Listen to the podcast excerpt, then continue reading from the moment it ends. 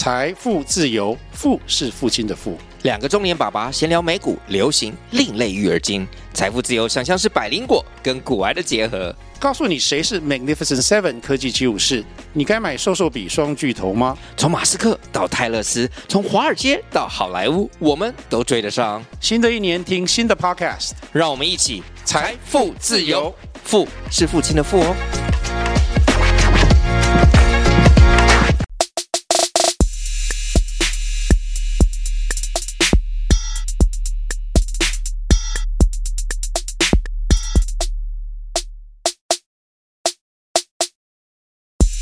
嗨，大家好，欢迎回到加密货币千万交易员的英南 Podcast，我是主持人 Setos，在我旁边是千万交易员 Crypto。Hello，本集资讯由前股票操盘人、加密货币千万交易员以及研究员组成的呢喃猫投资团队提供。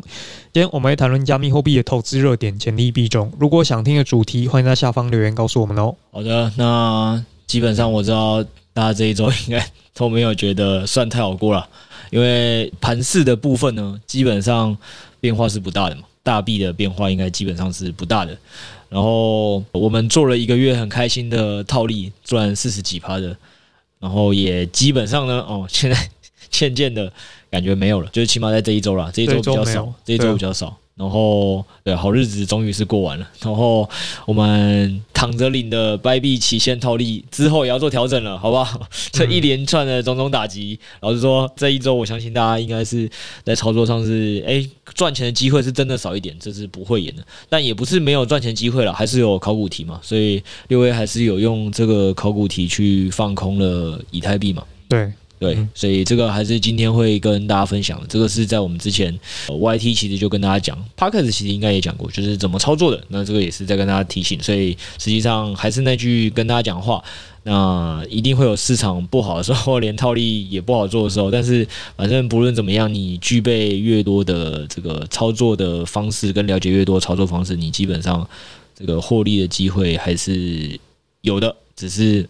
特别好做还是相对不好做而已，这是一个。那当然，我们今天也要再跟大家聊另外一个蛮重要的点是那个嘛，这基本上我我也会称它叫月经文啦。月经文的意思就是，基本上明年终于比特币减半又来了嘛，四年一次嘛，所以通常在比特币减半前，二零一九年我刚好就赶上上一轮入圈前，就会开始出现很多这种文章在讨论，到底比特币减半会不会带来牛市呢？就用一些供给。需求面来讲嘛，或者是有什么经济危机呢，还是什么其他原因导致真正牛市来的逻辑跟论述？那今天你就是要跟大家分享其中一种嘛，来跟大家分享说比特币减半到底是不是牛市明年会来的一个真正的因子哦？因为如果是的话就很重要嘛，那就代表比比特币减半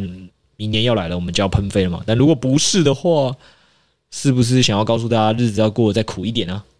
嗯，就是一种其中可能的原因啊。好的，嗯、所以今天是又是要来告诉大家未来可能的原因，好不好？那我们就先从讲这个之前，我们先来讲讲呃六 A 的考古题操作怎么做的吧。那这个是他去做空以太币啊，原因是就是近期就是比特币 ETF 很多都在申请嘛。那当然，这个方舟投资的这个木头姐哦，他也加紧就跟着去申请了以太币的 ETF 现货。哦，那因为这个这个消息出来之后呢，以太币当然就是有一个振奋的涨幅啦，它是短线之内就涨到一千六百六十点。哦，但是六 A 因为他看到前一阵子呢灰度胜诉那个官司呢，它是没有延续性的，就是最近 事件型通常都是利好出来就往上喷，喷完后面又后继无力，所以他认为往下跌下去了吗？对，所以他认为这个已经这个消息已经影响力没那么大了，所以他在呃大约一千六百五十点那个时候去布了一个空单。哦，那就是有顺利报下来啊。那他目前就是持续在拿着这样子。这个东西跟大家就是分享两个注意的细节。那第二个点是这样，就是这我是刚有聊到嘛，其实短线是拉涨到一千六百六嘛。嗯。然后为什么六 A 是选在一千六百五十点五空单呢？诶，大家不用记那个特别点位。那基本上原因是这样，因为六 A 是说，因为通常大家可能会说，诶，看到新闻说，诶，有一个利好在拉上去的时候，就会直接做一个动作嘛。对，但是在做那个动作前，你是很难确定说这个是不是在一个好的时间点。所以以他那时候的为例是说，他知道这个短线上会拉，因为过去就我们讲的考古题，这个其实是八月二十四的时候，我们 YT 那时候就有分享过的，也是在讲 ETF 相关申请通过的时候，YT 就有分享过，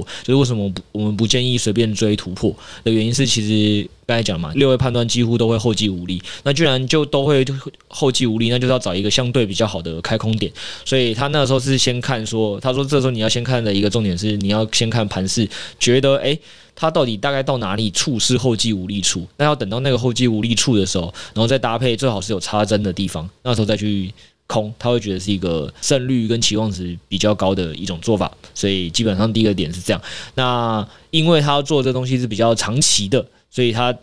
当然现在才续报，然后就之后再依据盘势做移动停利，大概是这样。那基本上他有聊了，他说其实以短线上来做的话也有。那短线上他的做法其实就跟这件事情本身是无关的，是周一的时候他就在 PPA 盘势规划里就写写到嘛，那他基本上就是在他所谓的压力区的位置一六一零左右时候，就是有去空以太币。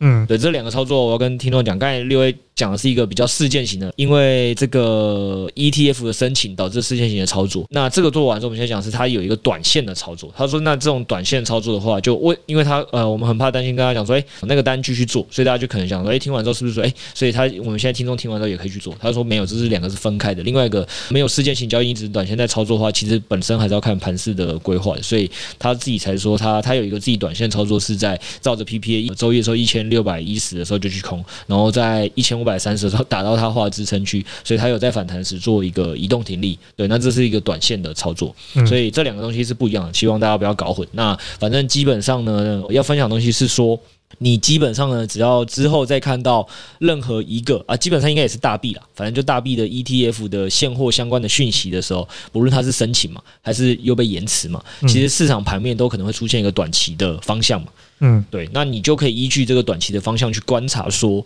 怎么样去抓它那个方向的转折处，就是已经这个力竭的时候，你在这个时候再去做反向的空或者是反向多，你比较有机会可以做到一个长波段。基本上的逻辑就只是这样。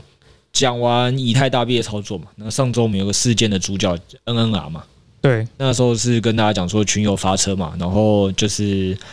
大家一起赚了一趟爽爽的。短多嘛，对，短多完之后又就是建议大家说，那个短多机会也已经稍纵即逝，所以逻辑分析完了之后，建议大家说风险比较低的，就是做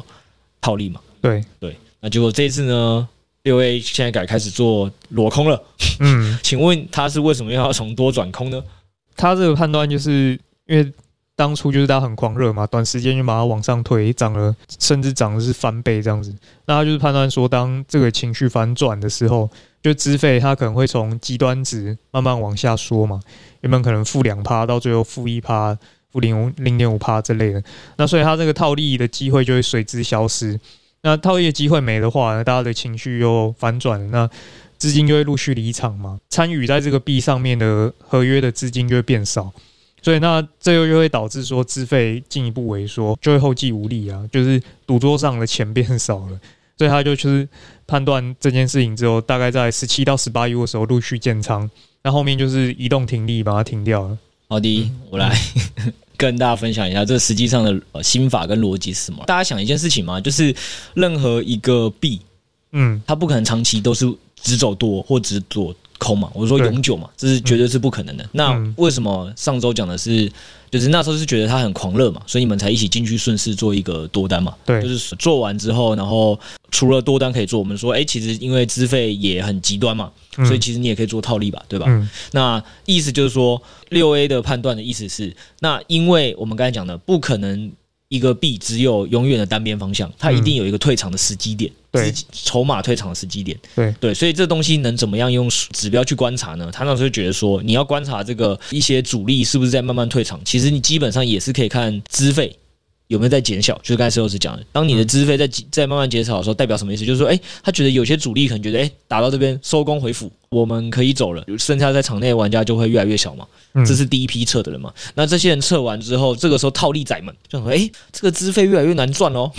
那这些套利仔的钱钱可能也会慢慢的一步一步的撤出嘛。就有些人先撤，有些人后撤，所以他就形成了一个当初怎么上去。那时候就是正向循环嘛，对，现在就怎么样的负向的退出嘛，就是说，哎，有了做趋势的人退啦，做套利的人也退啦，然后下一批人觉得，哎，下一批做趋势人又觉得，哦，真的更难做了，那我也退吧，然后做套利的也退了，所以就资金一直持续离场。那这个时候就会发生什么事呢？就是，哎，全部的人原本当初都想做的是多的方向，现在可能就是他觉得说，哎，多的方向已经基本上没有什么筹码在支撑它了，而且这个时候短期其实你去观察。他觉得这个东西在过去的样本里是这时候做空是高胜率的，对，嗯、所以基本上呢，他他自己有讲了，反正他说他过去做的样本里啊，就是大多数时间你都会赚到钱，对，唯一以他最近的盘势做起来，小币里只有一只出现了例外。那那只那只币，它如果这样做，它是真的会赔钱的，就是因为那只币在这样操作情况下是币价不跌反涨。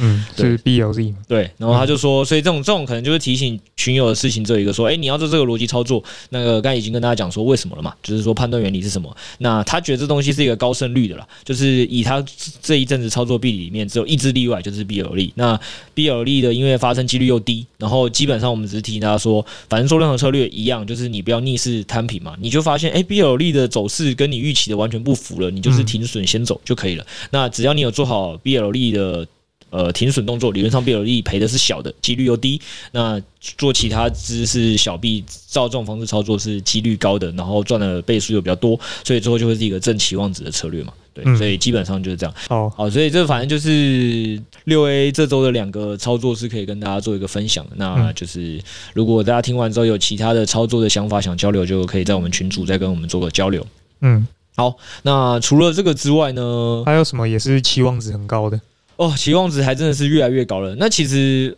反正听众，我听我们 Podcast 的老听众也一定都知道啦，就是说派网九月是要送很多支的 这个呃 iPhone 啊、PS5 这些奖品给我们的群友的嘛。嗯，然后期望值越来越高，什么？因为这就是动态调整嘛，也跟大家讲一下，这对我们不太算是好消息啦，但是可能对听众们是好消息。好消息是什么呢？就是我们后来发现啊，因为大家也知道，这一个月基本上都是小币。喷的很开心嘛？对，那小 B 喷的很开心的时候，我们家主力的大户钱又这么多，嗯，所以他们基本上只要去这些小 B，，你看月套利四十四趴。嗯，他们就很香了，嗯，对，然后风险又低，所以我们家蛮多有钱的大户呢，感觉都是跑去做这个套利打单的。诶，这跟派网有什么关系呢？也有跟大家群有什么关系呢？哦，原因很简单，因为在这些小币的套利打单里，派网基本上会有些上的比较慢，对，所以这时候就发生一个问题是，这些群友就诶，基本上前一阵子应该都是在其他几家交易所做的比较多，嗯，套利金额，对，就包括我说哇，看抹茶那个套利金额很香啊，BK 套利金额很香啊，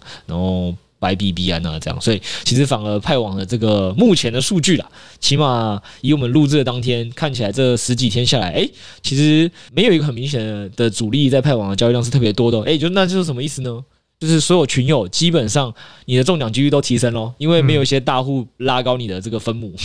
因为我们会照他的那个交易量去。加权嘛，是照交易量加权的嘛，所以大户在前一段时间，因为过去两周都在其他交易所主要做套利的跨交易所的单嘛，派网反而做比较少嘛，所以其实我觉得现在目前大家的抽奖的中奖几率是可能差异是不大的，因为也没有特别大的大户，也没有就是特别小的小户，对，所以基本上呢，所有参与的人现在中奖几率都蛮高的。那所以如果诶你是这个原本当初是觉得很灰心，想说啊你一定不可能比赢大户的，放心，好不好？依据我的后台看到数据，你。你们现在基本上机会是均等的，嗯，所以如果你想要赌赌自己的运气，就是抽抽 iPhone 十五啊，跟 PS Five 的，那基本上呢，就是再看我们这个下方资讯栏的细节，就可以看到说，哎，你到底要怎么样去这个抽到 iPhone 十五，嗯，跟这个 PS Five。对，然后除了这个以外呢，派网又加码了，又加码。我们这是社群自己专属活动嘛？对。然后派网现在自己又办一个全网活动，也抽 iPhone 十五，哎，也抽又抽一支这样。对对对，所以又抽一支，所以然后基本上呢，我们就跟他说，哎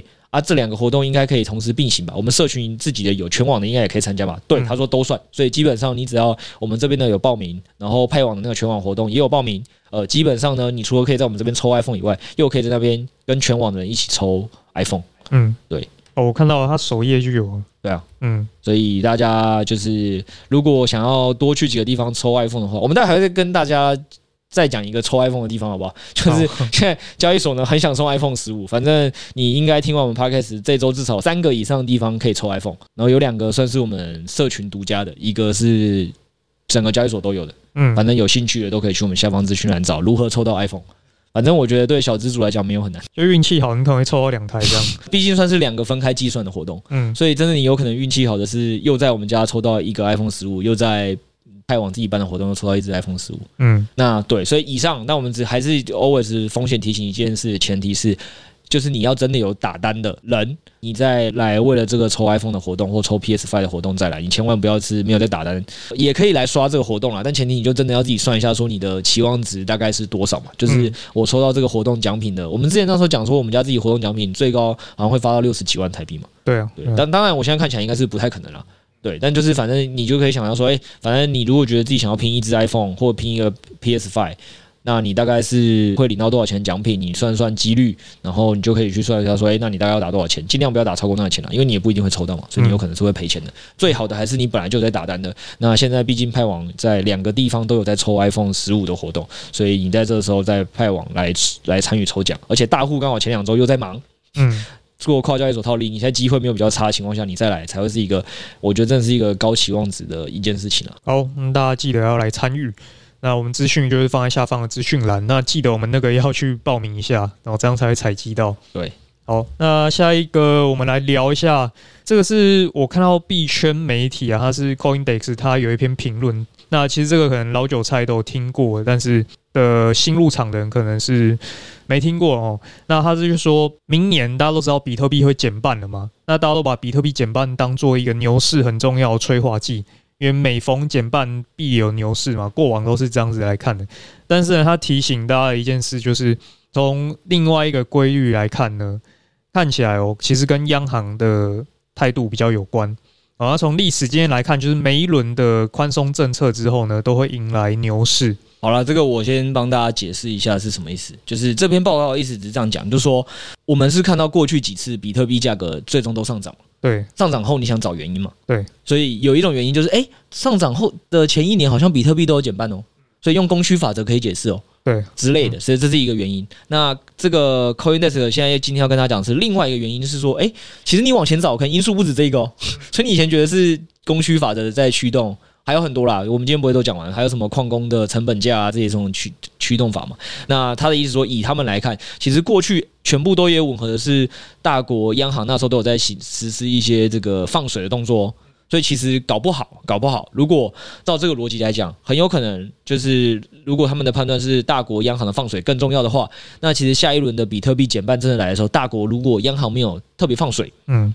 可能币价是不会上升的哦，嗯，这大家可能要我们今天提醒大家一件事情。当然，刚才 Sales 有讲了，说这个好像是老韭菜应该都知道，嗯，新韭菜是相对比较不知道的。嗯，我可以说应该不是这样，因为我刚才在这个跟他聊这件事情之前呢，他自己好像也不太知道前一两轮到底这个大放水的原因是什么。我今天帮大家科普科普一下，一个作为更早期参过参与过上一轮的老韭菜，就是针对这些国际的大国央行态度的一些事件，跟大家做个分享。好不好嗯，因为比特币减半，它是影响到比特币的供给嘛。那量化宽松，如果钱真的超级多，可能就会影响的是，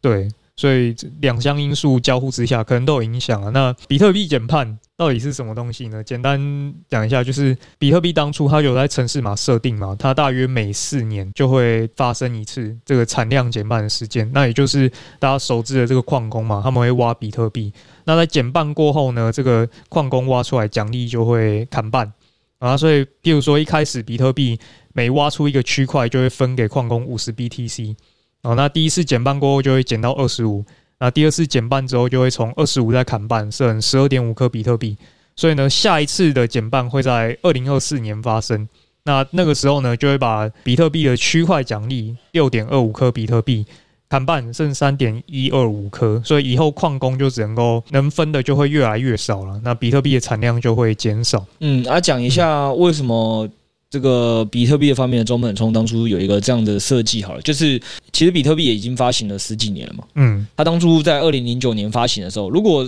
听众应该都对二零零九年应该是有一个印象的一年，因为大家都知道二零零八年金融风暴。那金融风暴完，全世界经济就很惨嘛，所以二零零九年以后，就各国政府就要对经济做一些作为嘛。所以那时候现在已经很流行了，大家已经见怪不怪了。但那时候其实 QE 是哇很可怕的事情，就是大家都没有想过政府会花这么多钱去拯救市场啊之类的。嗯，对。那这个时候呢，这个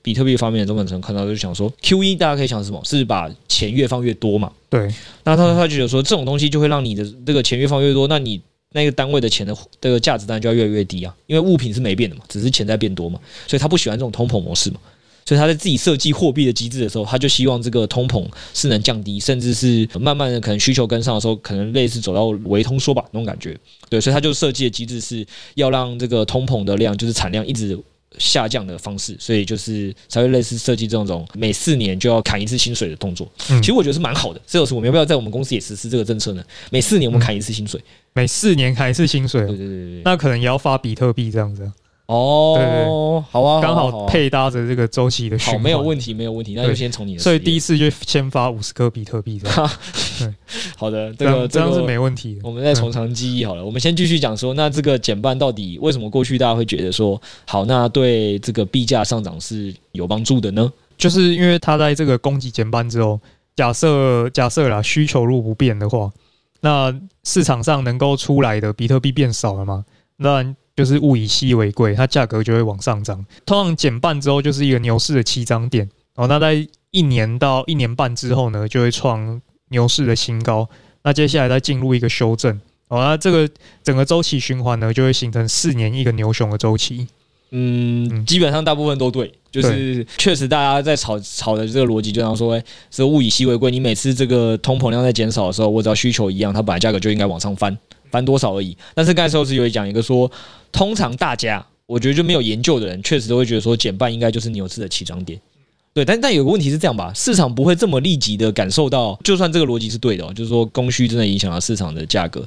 就是通常不会在缺货的第一天价格就喊上去吧，应该是要等一段时间发酵的吧，嗯，对，所以实际上呢，过去减半后的一两个月，你可能会发现币价是很平静，几乎没在动的，对，然后很多人是会失望的。然后，因为我刚好已经参过参与过上一轮，那个时候我在看到这个论述前，就有看到人家说：“你不要觉得减半来了，希望就来了，你要再等一阵子。”对，因为我之前也是半信半疑者嘛，对，没有真的经历过嘛，然后就想说：“好，没关系，我也查到这个了，我就等。”哦，我跟你讲，那时候真的很很痛苦，那个是二零二零二零年的五月减半的，然后基本上呢。真的减半后那一两个月，虽然你已经看到过去就是研究就是这么写或统计就是这么写的，但是那一两个月那个比特币的波动之低啊，你真的很崩溃啊，是几乎没在动。就你每天打开机，哎，就早上起来，哎，怎么跟昨天币价一个样？对，跟现在其实差不多。呃，对对对，其实是同样的感觉，但只是那时候会以上次来讲是蔓延了更久，前一两个月基本上都是没在动的。对，然后刚才 C 老师讲说牛市的起涨点，在在以上一轮为例的话，其实二零二一年是几乎等等整了六个月左右。就是到了十二月才有一个比较明显的进入牛市起涨点的感觉，所以可能真的要等到明年减半后，嗯嗯，再加个半年，所以又是年底。嗯，嗯对对，所以假设啦，假设这个前提有效的话，明年可以关注一下。但是我们今天要来讲的是，当然是另一个影响因素嘛，就是你要泼大冷水。对，因为。前面就是有提到说，他当初设计就是想要透过这个东西来抵御通膨嘛，因为货币一直蒸发，那大家的等于手上拿钱就变少了。但是实际上来看的话，它的价格确实是因为呃央行大放水来受益的。哦，那要怎么看央行放水的程度呢？因为过往量化宽松就是会让市场上货币供给增加嘛，它可能有很多种不同的调控手段，哦，可能会去买债券等等等，让市场上流通的钱增加。就他们有一个统计的指标叫做 M two。哦，那这个 M2 就会计算市场上流通的现金啊、活存啊、定存这些资金，哦，是一个计算的指标，所以你可以大概把它看成一个经济体里面流通的货币数量。然后在过往每一次呢，全球的大央行在放水的时候，比特币就会呈现一个上涨的走势。哦，就是我们把两张图叠在一起看啊，假设我们把全球四大央行，美国啊、欧盟啊、日本啊、中国的 M2 供给跟比特币的币价叠在一起看，确实。每次央行在大放水的时候，比特币都会从谷底哦慢慢的往上涨，然后再接着再慢慢的把钱收回来嘛，那比特币就会慢慢的往下跌哦，然后再上涨再下跌，所以它的走势其实是跟 N two 有蛮强烈的一个相关性。这就为什么 CoinDesk 它的推论是说，其实是因为货币供给的增加，让就是资金外流到比特币这些资产上面，那导致它价格上涨。嗯嗯，其实。听众听完这个媒体的这个分析，我相信大家是本来就可以认同的啦。因为所有经过 Q 一呃，我说经过二零二一年新冠肺炎疫情 Q 一的那一波的听众，应该谁没有看到资产飙涨过啊？什么资产都飙涨嘛，加密货币啊、股票啊，什么都涨嘛。对，所以这件事情就没什么问题啊，就是只要全世界的钱多了，那物品就一定要涨，这是蛮合理的逻辑，对吧？然后你刚才讲的另外一个点说，那只是这个指标要怎么对，所以他为了去观察全世界的钱有没有变多，他去看了美欧日中四大国家的这个发钱方到底有没有在帮这个世界发钱嘛？对，然后再把这个发钱的量，哎，再再增加的时候，就去跟比特币的价格去叠在一起比，哎，发现哎逻辑通，然后这个价格相关性也有。所以可以拿这个指标做一个观察，大概就是这样。对，那这件事情其实你知道，除了 N two 这个类似放水钱的说法，就是另外一个更有趣的观察啊。因为因为这个，我为什么讲说是月经文的原因，就是因为我二零一九年投入加密货币市场开始做研究的时候，那时候也刚好是减半前一年，就是差不多现在这个时间点，对，也是类似的文章在讲。然后那时候就想说，哎，你不会觉得好奇下一个问题吗？就是说，那。为什么全世界的央行在这段时间都在放水呢？你说二零二零年吗？对，二零二零年呢？或者是你说以现在来看？因为你现在意思就是说，如果这个利润为真，那首先我们就要先想，二零二四年的时候有没有机会又放水嘛？就是政政府又放水？就最近一次很明显就是肺炎的关系嘛？对对对对对，对吧？所以就是央行不得不掏钱出来活络市场。没有你你说很明显是因为你是现在二零二三年去看。二零二零年发生了什么事嘛？对，那我刚才是说，我是在二零一九年，就是你要想，我现在跟听众互互换立场哦，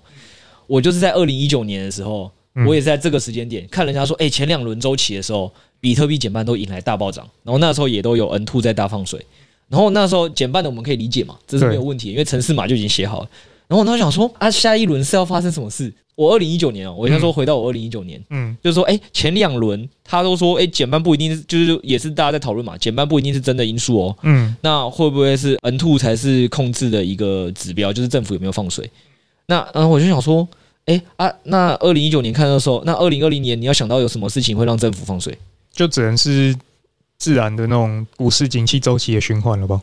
对啊，所以我那，但是我那时候也想不到啊，因为因为我我随便讲几个有趣的案例是，你知道为什么美美欧日中四大央行就是都在这一段时间都会在放水吗？因为这就是比特币整个发展确实是跟 N two 的走势叠的很有趣的一件事情。就我们刚才节目一开头讲的，比特币在发明的时候，其实就是金融风暴后嘛，嗯，然后他是不是就是真的看到各国央行为了在救经济不好，呃，然后就是觉得要去发明一个货币去。对抗这件事情嘛，嗯、就是不要不要再是 always 只能选择哪一个通膨的货币。对，那那个时候就是因为全世界经济真的开始烂了，原本最早是美国的次贷风暴引发的嘛，对，然后导致整个就是其他地区都跟着烂。然后在这个跟着烂的过程中呢，你有听过欧债危机吗？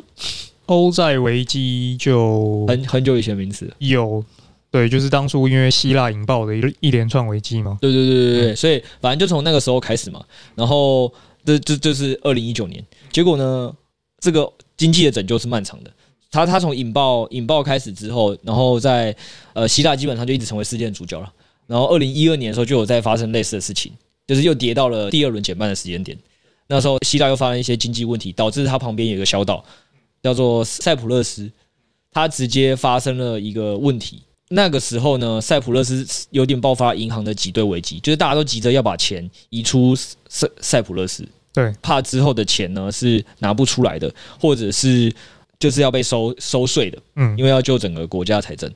对，所以那一次呢，就是希腊是第一次，然后第二次的时候，呃，下一次减半时间点嘛，就是二零一六嘛，对不对？二零一六减半的时候又发生类似的事情，我觉得每次希腊都很猛 就是又是希腊出来谈，希腊的政府在那边在，因为他们是跟 IMF 这个国际组织借借钱嘛，对，然后他们那时候在政府在选举的时候，就是选举的政见有一个党派的人就是说我。我不想再还钱了，太痛苦了。这个还钱的日子让我们人人民过得很不好过。他想要有新的这个还债的方式，让我们可以过得快乐一点。哇，全世界又非常的，那就整个欧洲国家那时候又很紧张，又紧绷了一波，然后又又导致了一连串的连锁反应。然后后来就是二零一五年，欧盟区那边就发生一个很大的事情。对。就是他们的央行终于决定，那个美国都已经进行过量化宽松了，日本都进行过量化宽松了，就他们欧盟是在二零一五年才决定也要进行量化宽松，所以就二零一五年一路发量化宽松发到二零一八年。好，那刚刚我们讲说，你如果对这个减半时间够了解的人，因为减半时间其实是重叠的嘛，它是在二零一六年开始减半嘛。对，好，然后价格一路飙升到二零一七年才飙升嘛，是不是完全搭上欧盟在在救市的时间点？钱变多了嘛，这个猜谜。对对对，所以那个时候，那个时候老实说，我那时候在看那个经济事件的时候，想说，难道二零二零希腊又要出事了吗？嗯，说或欧洲又有哪个国家要要出事嘛？因为前几次基本上都都是跟欧洲或者是整个全世界的那个美国金融风暴有关嘛。嗯，对，然后他就想说，不可能这么巧吧？明年又真的要出事了吗？就明年真的出事。嗯，新冠就刚好达到，对对对对对，所以这件事情我觉得还是很有趣的。我们这个也开放群群主留言或或来这个有没有总经大师来跟我们分享一下。所以应应该说，如果你有对这些事情有研究的话，你就会知道比特币有另外一个在这在老韭菜的定义里，它有另外一个名词跟概念，它其实是某种避险资产，或者是当世界不好的时候它才会好。嗯，对，一种危机危机的货币。所以前面可能有一次是欧盟放水。然后它放水周期差不多要结束的时候，刚好又接新冠肺炎的疫情，嗯，对，就刚好都达到这两次牛熊的时间点，差不多中间都有间隔个一两年，嗯，所以那一两年就是。比特币特别不好的时候，就像我们现在，这个、嗯、美国在升息的时候，所以是不是从去年到今年，整个加密货币市场不太好过？对对，嗯、所以照这个过去几次的概念来看的话，就是看明年有没有什么总经专家要为大家指明，明年是又要发生什么事情导致要降息了呢？或者是导致哪个国家要开始进行更大规模的宽松了呢？嗯，对，因为我刚刚有查一下，现在美国那边的 N two 是。反而是年增率是负的，对，所以暂时是有点停滞的，除非明年又出了什么大事，让它大又开始大量印钞，就会又又刚好上拉上前一波。对，哦，我跟你讲，其实还有一个更有趣的小论点，这个讲完就好。就我刚才不讲说，有些人就因为每次比特币的减半都搭上经济危机嘛，对，所以叫它危机货币嘛，对。然后有讲一些更玄学派的人就会讲说。呃，其实也是某某大 YT 影片里讲的啦，他就是老高了，直接讲了。老高他那时候讲说，他他在介绍的时候有讲过类似，他说全世界人看发发展到今天了，我们先不讨论原因是怎么原因怎么产生，他说以结果论来看，大家都在怀疑啊，比特币的这个中本聪，因为到现在不不是都不知道是谁嘛，对，他怀疑就是 AI 干的，哦，就 AI 看过了未来数万个剧本，嗯，应该说未来的所有的数十万个的产品线，他发现只有发行比特币这个数字货币在这个年份的时候可以叠叠加到这些。经济事件，然后叠加到这些经济事件，再加上减半的这一系列因素，导致它不是就会一直涨嘛？然后大家就会对数字货币越来越追求嘛？然后他又故意把比特币设计的这个论文非常简单，谁都可以复制嘛？所以就有什么，就是莱特币啊，或各种加密货币都可以直接复制它的城市码嘛？目的这个 AI 是干嘛呢？就是逼全世界的人都需要进来玩他这步棋，所有人都要把钱变成数字化。等都数字化之后，AI 一改你的数字，你的钱就不见了，你未来就是 AI 的奴隶。太选了吧？对，好，他在拍电影，这个这是老高的版本。对对对，所以今天就是跟大家分享一下哦，就是说呃，欢迎大家这个在赖群或这个 Podcast 底下跟我们留言讨论一下，说，哎，那听完了上述这种这几种说法之后，你到底自己是比较信哪一个？就是减半会影响供给需求，所以导致比特币会涨呢？还是你觉得，哎，实际上 n two 这个其实是哎真的蛮合理的，每次都有搭到。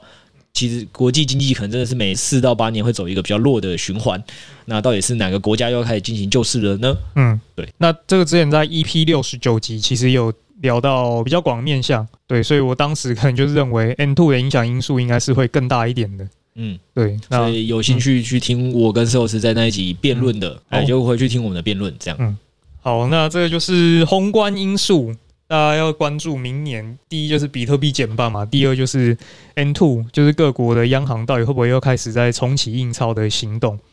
好，那这就是宏观的部分。那我们来讲一下近期的一些大的发成长的比较好的一些协议哦，简称爆牌吗？爆不了，因为现在买不到。好的，对，其实币安有点名，然后 Coinbase 也有点名的一个协议。好，那这是他在币安在九月份他们的市场报告里面有提到，Engine Layer，那是超过两百 percent 的一个月增长，所以是近期前百大的 DeFi 协议里面成长的最快的一个，其他几乎都是负成长。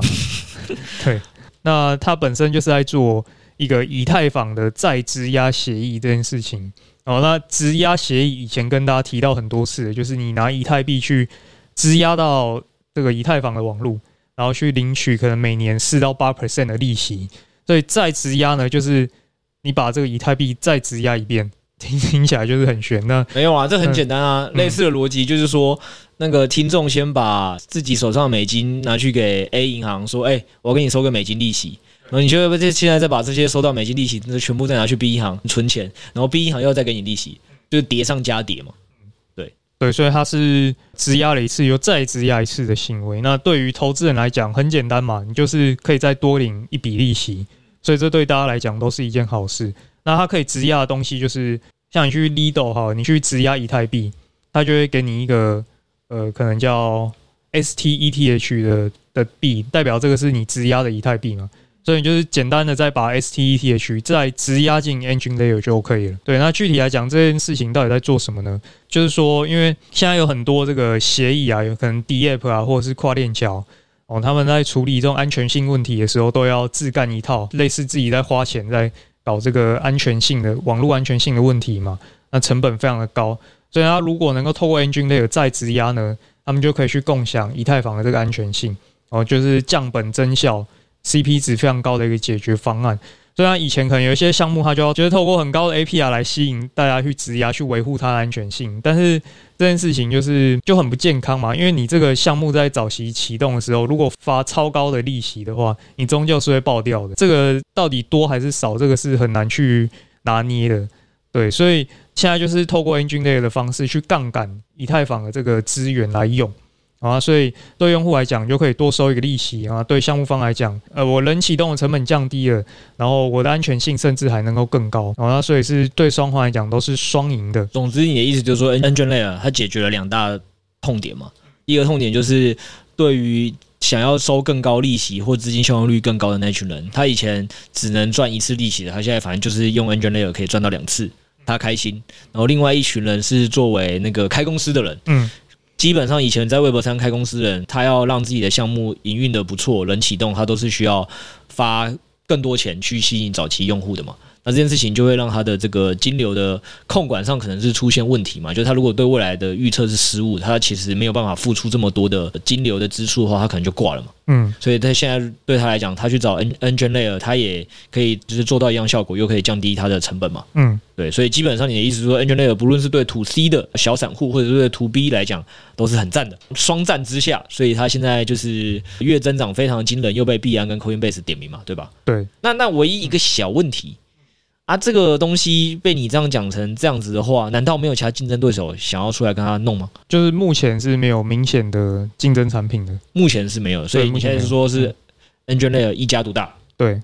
对，那当然之后可能，比如说 Lido 啊，或者是什么其他的协议，他们可以自己跳出来做，但是跳出来做有没有人要用它的，就另当别论嘛。所以现在就是 Engine Layer 先出来卡好位置，那这种事情就是加密货币就是头部效应很明显嘛，谁先跳出来做，谁通常就是可以。占尽好处。总之就是，如果不知道头部效应是什么意思，就是俗话说啊，大家只记得老大，不记得老二了。嗯，好不好？大家只会说，哎，老大是谁？所以大家就可能就是会都把钱放在那里嘛。那他目前照你这样讲，这个 Engine Layer 他目前老大的位置卡的如何？就非常的稳固。嗯、对，因为就是没有其他的竞争产品去可以跟他抢这一块嘛。就是它目前 TVL 是二点三亿美金嘛？对，然后反正资金量就是前五十大的协议了，对吧？嗯，然后然后你刚才也讲说，它不但现在是前五十大的，而且它现在增长速度还仍然是最快的一个。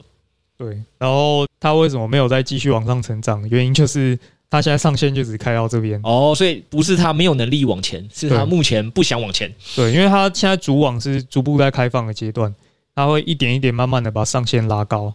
对，所以今年还有很多的进展会持续进行。那为什么我们会这么关注这个协议呢？那讲白了，我们就是觊觎人家发币嘛。那发币这件事情是他在今年有一个 A 轮融资哦。那那次的融资呢，除了有提到它的估值是还不错嘛，有达到五亿美元。那投资人也都很大咖，然后 Coinbase 啊、Polychain Capital 这些都是行内的一线机构嘛。那重点是他在这一份新闻稿里面呢，是有提到说。呃，这个融资是有包含股权的融资以及代币的融资，所以既然有提到代币，就代表它发币的可能性是蛮高的。所以总之就是先让大家知道一下，好好关注 n g n l a y e r 这个协议，因为它现在在基本面来讲，它的产品是一家独大的。然后看什么时候出出来竞品再说，反正现在是一家独大的。然后第二点是是有背后有很多一线机构在投资，然后也很多的这个大的交易所是点名它是一个非常有前景的一个产品，对吧？嗯、那最后它也有很有可能会发币，所以基本上呢，我们就是要紧追 Engine Layer 的一些细节动态，就是怎么样呢？能去一起参与它，然后有机会拿到它的代币。相信这可能未来是一个不错的一包啊，所以你就会在这个 podcast 或群组在提醒我嘛，就是之后 Engine Layer 如果真的再有提高上限的时候，我们就赶快进去质押，这样未来我们可能这个就有机会领到一个大包的空投，对吧？嗯，好，那我们就继续跟着空投王的脚步，继续等待 Engine Layer 的最新发展。因为应该也不会这么快啦，他如果有钱，通常也会等市况好的时候再去发币，所以后面都还有很多机会的。好。然后差不多，今天就跟大家更新完了这些重点。那除了投资的资讯外，这边一样跟大家讲嘛，因为现在就很想要 iPhone 十五嘛。币圈的好处是这样嘛、嗯、，iPhone 十五不用自己买，嗯，刚刚已经有两只了，对，用抽的就可以了。对对，这次白币现在推出的新活动，其实我觉得也蛮简单的，就是你如果是新户啦，派网盖是不限新旧户，对对，那但是它可能就跟交易量有关嘛。对，然后就是交易量越多，可能抽奖几率、中奖几率就越高。但 Bybit 的这个比较简单，也比较粗暴哦，就是你只要是你 Nemo 的新用户，然后你有去进行这个注册，还有完成一些身份认证的动作，嗯，然后这个存一百 U 进 Bybit 交易所，嗯，那 Bybit 就会直接先给你二十 U，对对，所以我听起来光这边就蛮爽，因为二十 U 也是六百块，你只是需要做一个把钱存进去的动作。对，你之后还可以提出来嘛？对，所以第一个你就可以先先赚这六百，而且他再来是说也帮你直接定好奖励规则了。嗯，只要在这个到九月底前，就是加入你娘猫的这个注册连接人数是超过五十人的，嗯，哦，就直接抽一只 iPhone 十五。对对，那。一百人就是两只 iPhone 十五，也就是说你蛮明确的可以确保一件事情，就是说中奖率基本上可能会锁定在两趴左右，因为每五十个人抽一只嘛。对，而且基本上你你不需要就是付付任何代价嘛，所以我觉得这是一个非常高 CP 值的 一个活动了。嗯，对，那这个跟派网的活动一样，都进行到这个月底。嗯，然后这个相关的一些这个报名的连接跟资讯全部就放在底下，有兴趣想要。领三只 iPhone 的人，嗯，哇，三个活动都想领到 iPhone 的人的，就可以去看一下细节。嗯，好，那最后也是讲一下啦，因为我们的 PPA 周年庆一周年嘛，还是感谢大家，反正也结束了。这个之前前面有听 Podcast 的人应该都知道。那呃，还是老样子哦，因为我们那个优惠券，大家有时候可以先领嘛，但是不需要立即兑换。对，所以我们又收到了在这个到期的时候海量的私讯，说，哎啊，我当初就是领了优惠券，想说那时候比较忙。啊，过几天再来用，结果就就不能用了，周年庆就过期了。那那怎么办？可不可以再给一个最后上车机会？好，就这样好不好？因为反正我们就 Podcast 礼拜三上架嘛，嗯，Setos 就开再开一次六折优惠券，好不好？就是直到这周日。那还没有上车朋友，你就自己去资讯栏领券，然后记得领完券就赶快用，不要再我们不会再加开下一次，哦，就是不会再什么呃，不会再说呃，这次没上车，我们下下周再加开，就最后一次这个周年庆的这个上车六折补票的机会。就这样，好，以上就到这边跟大家分享。好，那今天就跟大家聊到这啦，咱们下周见，拜拜。拜拜。